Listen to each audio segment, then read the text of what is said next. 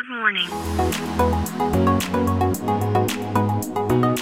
Bom dia, Califórnia. Bom dia, Brasil. Aqui quem fala é Felipe Janetti, diretamente de Palo Alto, Califórnia, no coração do Vale do Silício. Hoje é segunda-feira, dia 28 de novembro de 2022. Após aí, tivemos aí um hiato, né, de Bom Dia Califórnia. Quem não sabe, semana passada aqui nos Estados Unidos foi o dia de ação de graças na quinta-feira, sexta-feira do Black Friday. Então, uma semana de uh, feriado prolongado aqui nos Estados Unidos e por isso tivemos esse, esse hiato na programação. Então, retomando nossa programação normal. Bom, na última sexta-feira, a polícia de São Francisco propôs que seja permitido utilizar robôs para ações raras, né, e que permitam a execução né, de possíveis ameaças aí à vida de ou pessoas da sociedade ou então policiais. E eu vou explicar. Aqui em São Francisco, a polícia já utiliza alguns robôs que eles não apelidaram com nenhum nome, mas são robôs que possuem quatro rodas e tem ali um mecanismo. E eles utilizam esses robôs uh, em situações como possível uh, cheque de bomba, né, de uma ameaça de bomba e outras situações que não vale a pena colocar em risco a vida de um ser humano.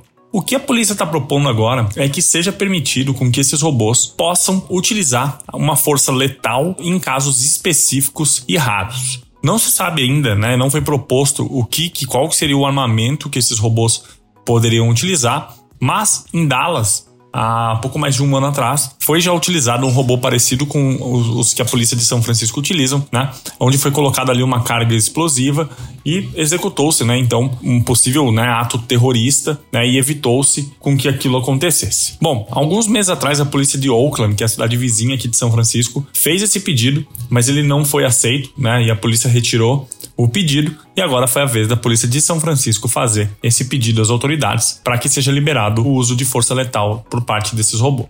Bom, cada vez mais a gente tem visto robôs, né, fazendo coisas, né, fazendo trabalhos que os seres humanos já fazem há um bom tempo. Existe uma empresa aqui pertinho da onde a gente fica em Palo Alto chamada Nightscope, uh, que possui, né, robôs que fazem seguranças de estacionamentos de shopping e de próprios shoppings aqui da região e também de algumas lojas de rua.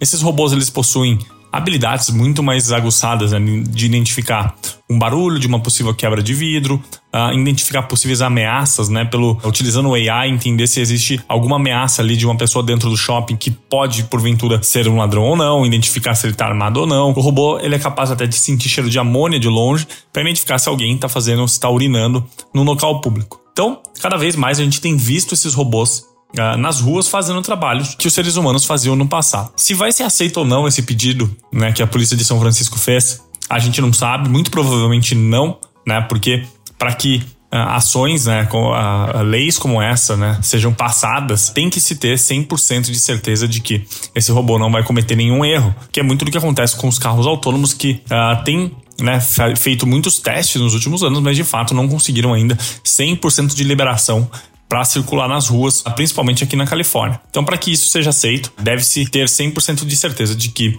ah, esse tipo de ação seja muito segura e eu duvido que isso aconteça no momento muito breve. Mas o fato é que cada vez mais a gente tem visto robôs fazendo esses trabalhos que antes humanos faziam e conforme a tecnologia for avançando, essa tendência deve se tornar muito mais presente nas ruas aqui de São Francisco, nas ruas da Califórnia, dos Estados Unidos e do mundo todo nos próximos anos. Bom, então é isso, a gente fica por aqui. Amanhã tem mais. Tchau.